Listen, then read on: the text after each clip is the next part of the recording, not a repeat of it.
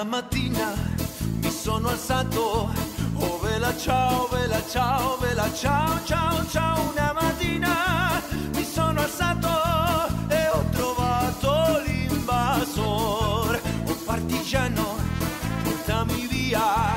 Oh vela ciao, vela ciao, vela ciao, ciao, ciao. Partigiano, portami via, che mi morir.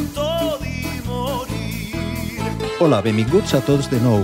En este quart capítol del podcast sobre memòria democràtica al mur, se'n recordarem dos grans oblidats soterrats per lustres d'injustícia històrica. Parlarem dels maquis, un fenomen que es va produir molt a prop de nosaltres, amb una activitat molt notable, dos personatges que amb els anys es van convertir en mítics, tot i la capa d'oblit. Mites i herois, lluitadors per la llibertat en temps molt difícils, però també foren acusats de bandolers, de delinqüents, de lladres i assassins. Precisament els últims afusellats al mur de Paterna foren maquis, guerrillers llegendaris com Basiliso Serrano, de mal nom, perquè tots tenien nom secret per intentar no ser rastrejats, de mal nom, el Manco de la Pesquera, mort en desembre de 1955 formaren una oposició armada al règim organitzada i recolzada per Partit Comunista des de l'exterior i que es va produir a Espanya a molts llocs, però també prop de nosaltres. A la Serrania, un enclau entre muntanyes i de difícil accés, hi hagué un dels últims refugis d'estos lluitadors per la llibertat, que aguantaren amagats, passant fam, fred i privacions fins a 15 anys després que Franco guanyara la guerra. De tot això i alguna altra cosa parlarem en este capítol 4 del Mur, que du per títol L'últim refugi dels maquis. Això és El Mur, un serial radiofònic multimèdia sobre memòria dirigit i presentat per Carlos López Olano per a Plaza Ràdio. En la edició i realització, Miguel Coll. Fem ràdio, però som també multimèdia perquè complementem l'àudio amb diversos recursos als que pots accedir si encens via web o xarxes. Este programa compta amb el recolzament de l'Associació Ciutadania i Comunicació, així com... Capítol 4. L'últim refugi. Els maquis. Dins d'este univers del maquis hi ha un punt destacat marcat al mapa, un xicotet poble situat a Conca però molt prop de la frontera amb València i Terol. Santa Cruz de Molla té ara poc més de 200 habitants i fou durant molts anys centre neuràlgic per al recolzament als guerrillers que es desplegaven en xicotetes partides per tota la serrania. En el seu terme, en novembre de 1949, es va produir l'assalt armat a Cerro Moreno, on la Guàrdia Civil després d'un setge feroce, que va durar hores, va aconseguir desarticular la partida. Estesos per la muntanya, quedaren els cadàvers d'una dotzena de maquis, quasi els últims.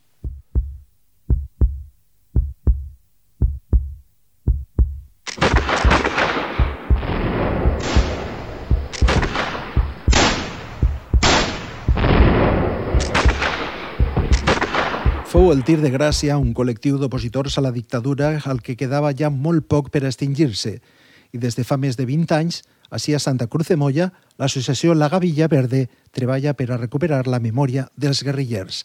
Sentim a Matías Alonso, activista per la memòria. Me topé de frente con una realidad por entonces bastante ignorada. ¿eh? Allí se reúnen o se reunían entonces eh, familiares y guerrilleros, por aquel entonces aún iban autobuses llenos de guerrilleros, y me di cuenta pues que muchos familiares eh, estaban tristes, reivindicando pues que alguien les ayudase a rescatar a los guerrilleros que aún estaban tirados por el monte. ¿eh?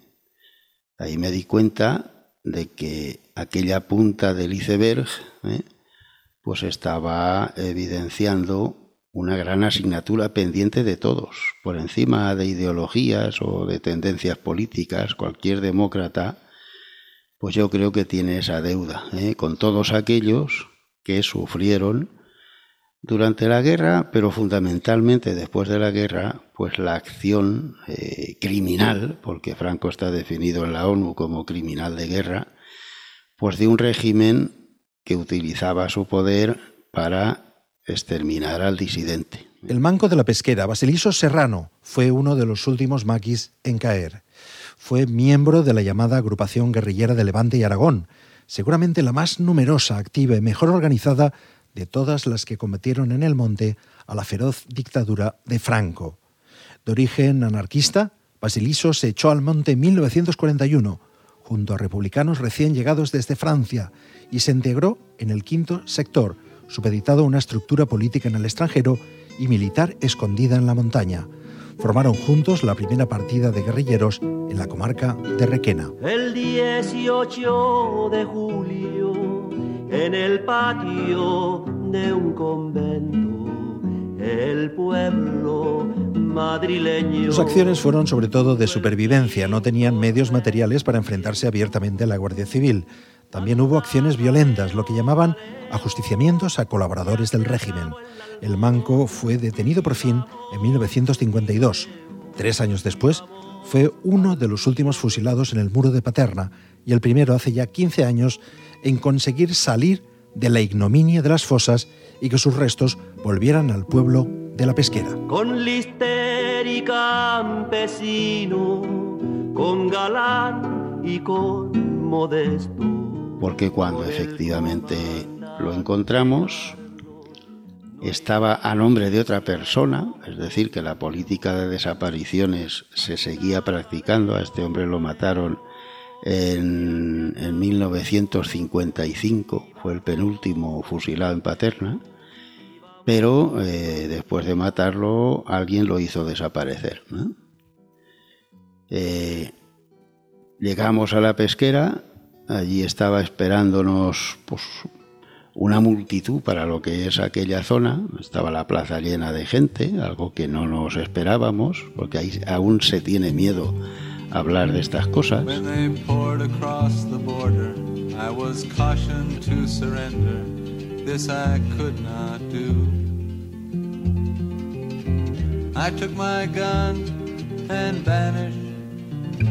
Desde críos en el pueblo siempre nos juntábamos para contar historias de maquis. Era algo que formaba parte de la memoria colectiva de, de toda la comarca.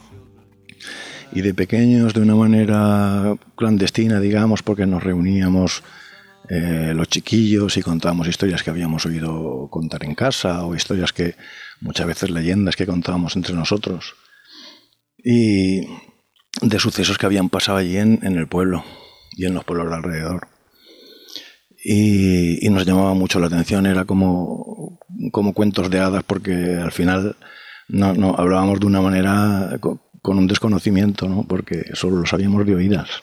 Pues había historias, por ejemplo, contábamos de un maqui que, que no había manera de cazarlo, que siempre se escapaba. Y, era, era como una especie de mito aquello. Curiosamente luego lo conocía este hombre y era como, a ver, como, como descubrir que las hadas existen, ¿no? Como, como ¿sabes? De, descubrir que las historias que, que, de pequeños contábamos como una cosa eh, de leyenda, pues luego, luego descubrí que existían. Hobby Viadel es el director de Los Últimos Guerrilleros, filmado hace casi 20 años. En él se cuenta la historia de la agrupación guerrillera de Levante y Aragón y de sus protagonistas más míticos. Todos han muerto ya, pero Hobby recogió su testimonio y gracias a él podemos oírlos, como el de Florian García, de apodo Grande, jefe de la agrupación. A mí el partido me dijo que iba allí una temporada para ayudar políticamente allí, allí a los guerrilleros. Pero claro, como la situación fue poniéndose cada vez más difícil, pues consideraron que era preciso que yo me quedara allí. Pero yo, que nunca he sido partidario de que siempre he sido, me ha gustado la ciudad, porque he nacido en un pueblo y enseguida a los 14 años me marché a Madrid, pues para mí eso del monte eh, eh, fue obligado por las circunstancias, pero que no era mi, mi forma de pensar. A mí me gustaba más otro trabajo, no el trabajo. había algunos que son figuras eh, legendarias. Claro, lo triste de esto es que, que han pasado muchos años y, no, y, y la historia de esta gente ha permanecido oculta hasta hace hasta hace muy poco tiempo. Yo cuando empecé a hacer el documental era un tema todavía un poco tabú, sobre todo en aquella zona, y todavía no había, no había empezaba a haber estudios reales, no se empezaba a estudiar entonces sobre, sobre el fenómeno de los maquis, pero yo me encontré, hay un terreno prácticamente virgen. Y, y sí, descubrí figuras que que si hubieran luchado de parte del bando vencedor, pues serían héroes y tendrían calles en, muchas ciudades de España, porque eran figuras realmente, bueno, apasionantes, increíbles. Eh, Florian García Velasco era una de ellas. Era, era el personaje este que te contaba que, que de niños contábamos historias de él como una figura mítica que, que... Florian el Grande. El Grande, sí. Y, bueno, y para mí fue una satisfacción enorme conocerlo y entrevistarlo muchos años después. Grande fue de los guerrilleros más míticos y uno de los pocos que logró sobrevivir. Fue capitán del ejército leal a la República y fue atrapado en la ratonera del puerto de Alicante. Después estuvo en el campo de concentración de Albatera, pero logró salir e integrarse en la lucha clandestina siempre a las órdenes del PC. En 1946 se echó al monte desde Valencia, donde estuvo seis años. le llamábamos Pepe el gafas, pues este hombre era un hombre muy, muy capaz, que tenía mucho talento. Este, ese estuvo conmigo en Albatera, en el campo de Albatera, y ese eh, yo estuve aprendiendo matemáticas con él. Con él empecé yo a estudiar álgebra y una serie de cobras que no comprendía. Y allí daba clase a una serie de gentes. Y ese hombre tenía una capacidad y enseñaba, había una escuela y se celebraba eh, todos los días había clases, diferentes clases. Y había muchos guerrilleros que aprendieron a leer y a escribir en nosotros en las guerrillas. En el maquis hubo espacio para las escuelas populares, pero también para las mujeres guerrilleras, y entre ellas destaca Remedios Montero, Celia de apodo, que perdió en el monte a su padre y su hermano. Allí conoció al que después sería su marido, Florian el Grande. Llegó un momento que cuando ya vimos que nos iban a coger, pues consultamos con los camaradas porque había dos opciones, o ir a la cárcel o subirnos con ellos. Ir a la cárcel en aquella época pues era ir a que te mataran a palos allí en un sitio de esos. Y, claro, pues siempre pensamos que por lo menos nos evitábamos la cárcel y si podíamos seguir luchando de la forma que fuese, creo que era un poco más digno que no entregarse a la cárcel.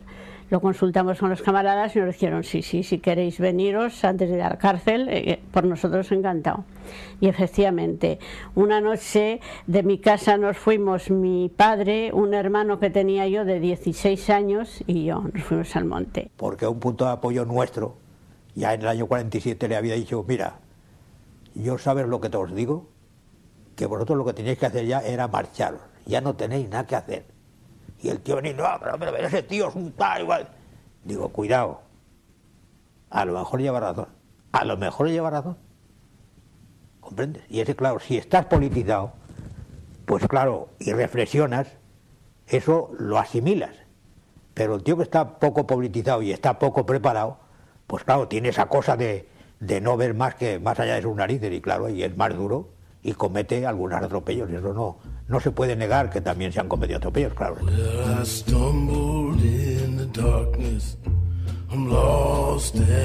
Tant Florian com Remedios fugiren d'Espanya i treballaren a París, a Praga. En 1978 s'instal·laren a València, on moriren, amb molt poc de temps de diferència, fa 10 anys. Can't hold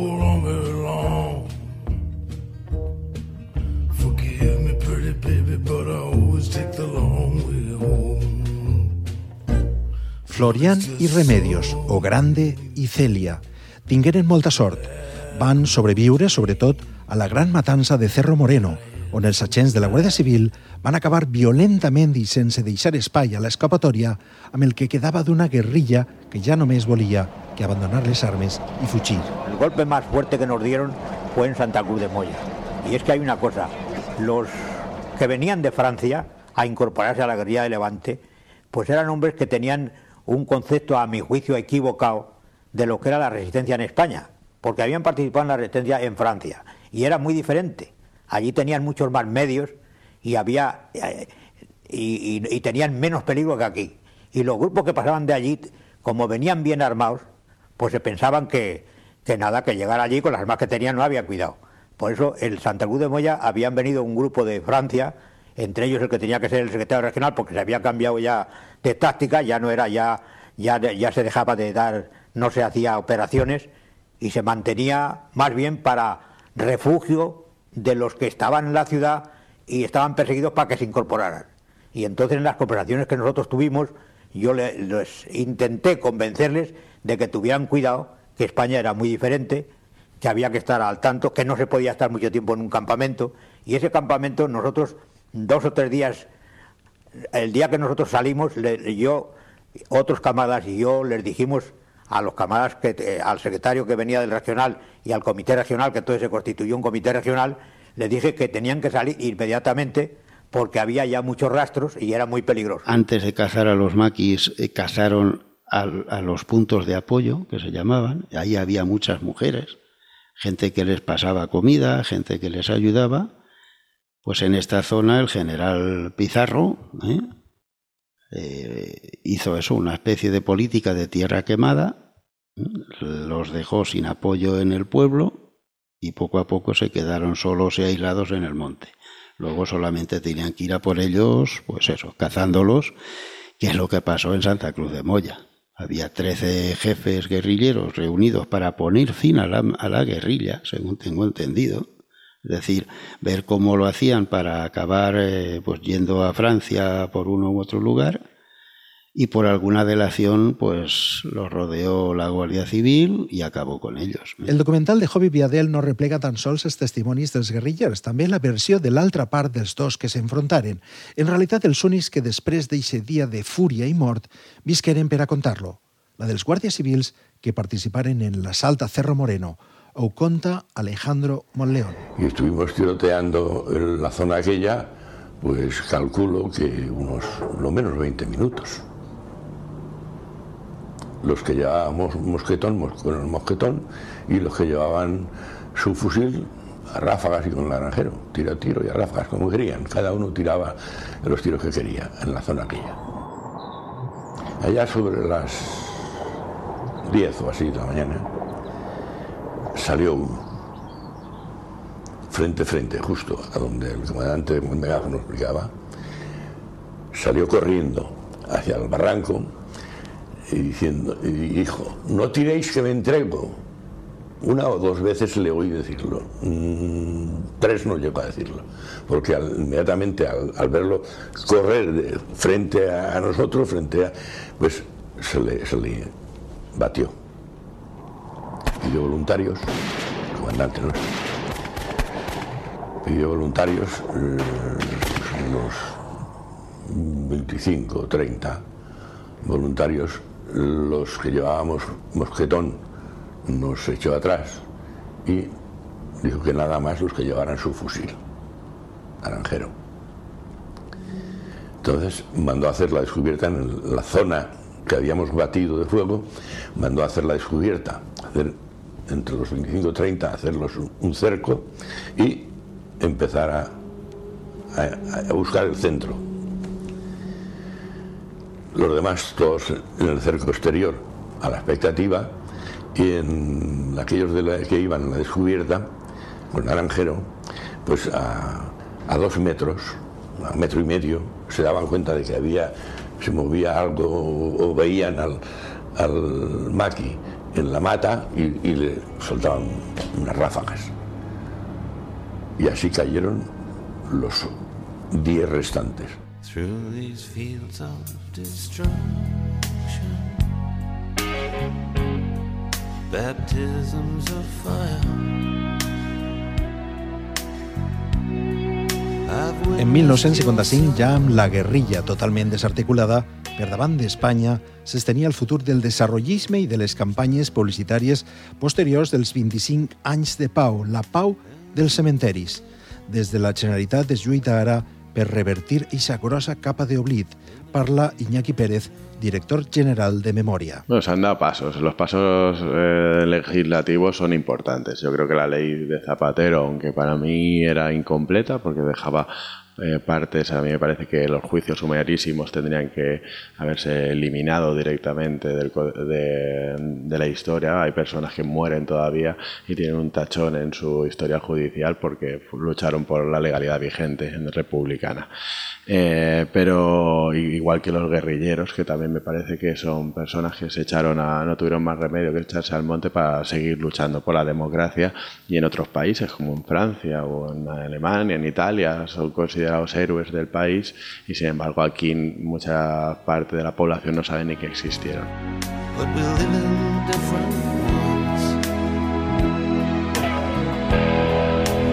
També Viadel replega testimonis de la repressió no tan sols dels guerrillers, sinó també de qualsevol que els donara el recolzament. Parlen ara Pedro Alcoriza, guerriller, al que mataren a son pare només per ajudar-lo, i la seva germana Victoria. Uno andaba por ahí y había que crear un respeto. Porque si el respeto lo tenía solo la Guardia Civil, pues cualquiera que te viera se iba a chivar y los ibas a tener detrás. Entonces había, había que hacer un respeto. Entonces cuando se sabía que era un realmente chivato que habían muerto dos o tres hombres por culpa de él, pues generalmente en esos casos, pues a veces tomaban, llegaban, llegaron a tomar alguna medida. Porque si íbamos a coger la, el autobús, teníamos que coger el autobús en el pantano y dejarlo en Utiel, y en Utiel coger otro y dejarlo en Talayuelas, y luego ir dos horas andando. Pues entonces nos íbamos desde el pantano andando por el monte. Bueno, pues en, ese trayecto había tres campamentos. Cuando silbaron ellas, fuimos a pasar por un camino y aquello como, como hongos salían por los romeros de los guerrilleros. Els germans Alcorissa aconseguiren fa quatre anys recuperar el cos de son pare, soterrat en una fossa del cementeri de València després d'una llarga lluita als tribunals. El govern municipal de Rita Barberà va alçar el que definiren com un mur infranqueable. A més, molts dels caiguts foren afusillats a la muntanya i els cossos abandonaren soterrats de mala manera. Parla Matías Alonso. Y a partir de ahí ya pues realizamos la primera exhumación científica, siempre con la Gavilla Verde, colaborando con ellos. ¿eh? Y entonces era el grupo Paleolab, el, el equipo profesional que hacía la labor de campo. Pues la primera exhumación científica ya al uso, moderna, consiguiendo todos los estándares internacionales, fue la de Benajever, en la sierra. ¿Mm? Ocho, guerrilleros que los asesinaron porque no eran, no eran guerrilleros exactamente, se les acusaba de ser puntos de apoyo que se llamaba. Pues los asesinaron ahí cerca de Benajever, eran trabajadores del pantano que se estaba construyendo entonces, y eh, aquella exhumación es un ejemplo de cómo pueden ayudar las autoridades democráticas si están por la labor. Bueno, ten en cuenta que, mi documental se centra en lo que era eh, la, guerrilla, la agrupación guerrillera de Levante. ¿vale? Dentro de las zonas que en España, eh, zonas siempre montañosas, claro, donde quedaban reductos de maquis luchando contra el franquismo, pues Galicia o León, eh, pues la agrupación guerrilla de Levante tuvo gran importancia, porque ten en cuenta que, que, que, fue la última zona que quedó en manos de, la República eh, en la guerra civil. Y bueno, pues allí se escondieron muchos. No solo, no solo eh, es interesante la figura de los maquis, la historia de los maquis es, es muy heterogénea, porque hubo gente que, que se escondió después de, de, la guerra, pero hubo gente también que volvió de Francia, es que habían, habían escapado al exilio y luego volvieron pensando que, que, que, las, las, que los aliados iban a intervenir en España.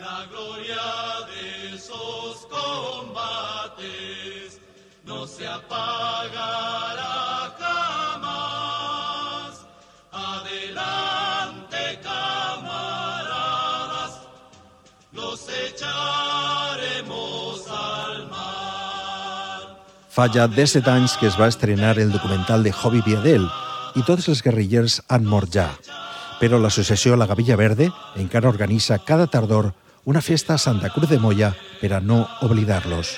Yo en un, principio fui a grabarlo y, era muy triste porque habían eh, 30 o 40 personas eh, o supervivientes de los maquis o, o de los puntos de apoyo pero era, Era un, evento muy triste porque, porque había muy poca gente, ellos iban, dejaban una corona de flores y, me pareció un final mm, muy potente, ¿no? porque, porque ellos eh, ver cómo, cómo desaparecían poco a poco y cómo aquello iba a acabar de manera que nadie lo, nadie lo recordaría. Pero al final del proceso de, producción del documental volvía a, aquel mismo escenario, Santa Cruz de Moya, al homenaje, y aquello había cambiado como, de la noche al día, aquello eran cientos de personas con banderas, es decir, que, en, todo este periodo se había hecho muy popular el, evento, mucha gente joven iba y bueno, y el ambiente era completamente diferente. Saber que se puede, querer que se pueda, quitarse los miedos, sacarlos afuera, pintarse la cara, color esperanza,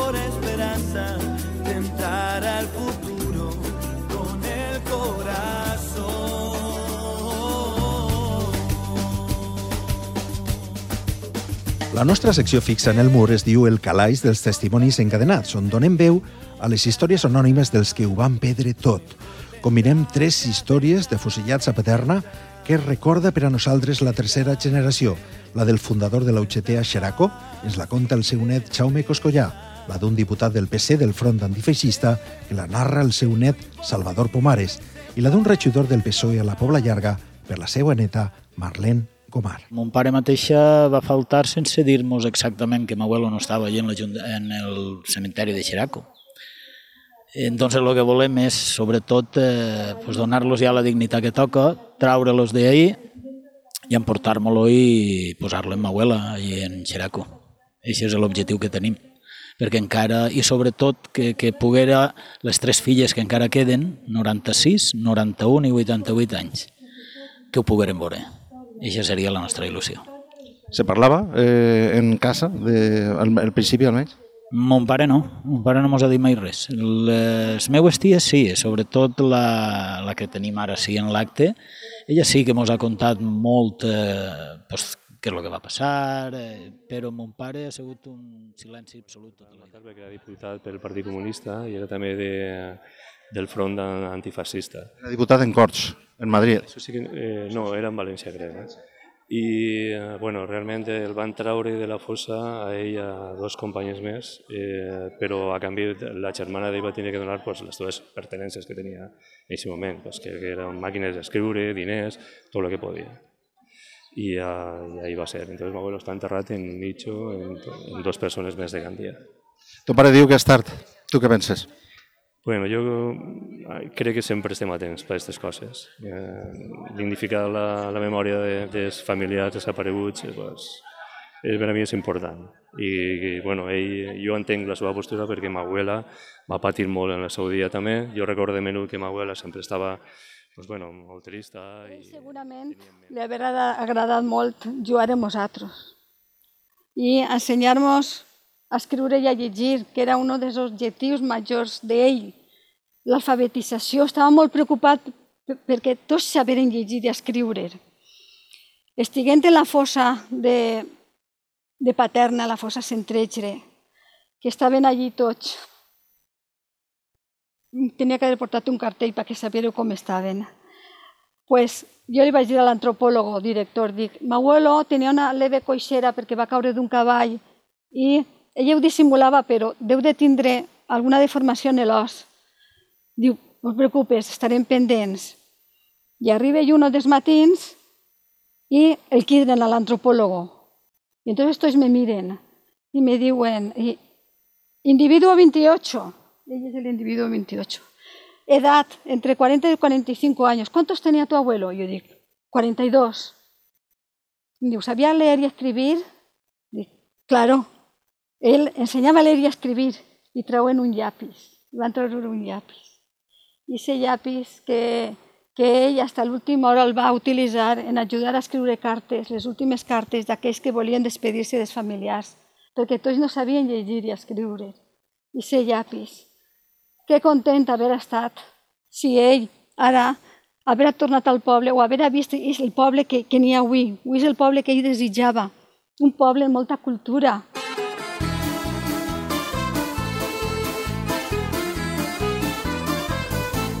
El que acaben de sentir és el capítol 4, l'últim refugi, els maquis, el dedicat als herois que escaparen a la serra per a lluitar per la llibertat. És un serial radiofònic dirigit i presentat per Carlos López Olano. En la edició i realització, Miguel Coll. Fem ràdio però som també multimèdia perquè complementem l'àudio amb diversos recursos als que pots accedir si ens sents via web o xarxes. En breu, el capítol 5, que es diu Els que pogueren escapar. Amado Granell és un heroi, és un heroi valencià en una guerra en la que els valencians no participaren perquè prou falla teníem així, escapant-nos, fugint de, de, de la repressió franquista o matant els que eren franquistes als altres. Estaven molt ocupats en això aquests anys. I en la Segona Guerra Mundial és un episodi de la història, de la història d'Europa, de la història del món, en el que els valencians, els espanyols en general, no van participar apenes. Aleshores, que te trobes històries com la de Granell, que no sols participa, sinó que a més a més té un paper essencial en un capítol tan transcendental com és la presa de París, l'alliberament de París, pues home, a mi no és que m'ompli d'orgull que digui aquell, és que m'emociona. Este programa compta amb el recolzament de l'Associació Ciutadania i Comunicació, així com... Escucha todos los programas en plazaradio.es y en valenciaplaza.com. Suscríbete a nuestros canales en Apple Podcast, Spotify, Evox y Google Podcast. Descarga la skill para Alexa de Plaza Radio o envía un WhatsApp al 605 66 36 70 para recibir cada nuevo episodio. También puedes seguirnos en Facebook, Twitter e Instagram.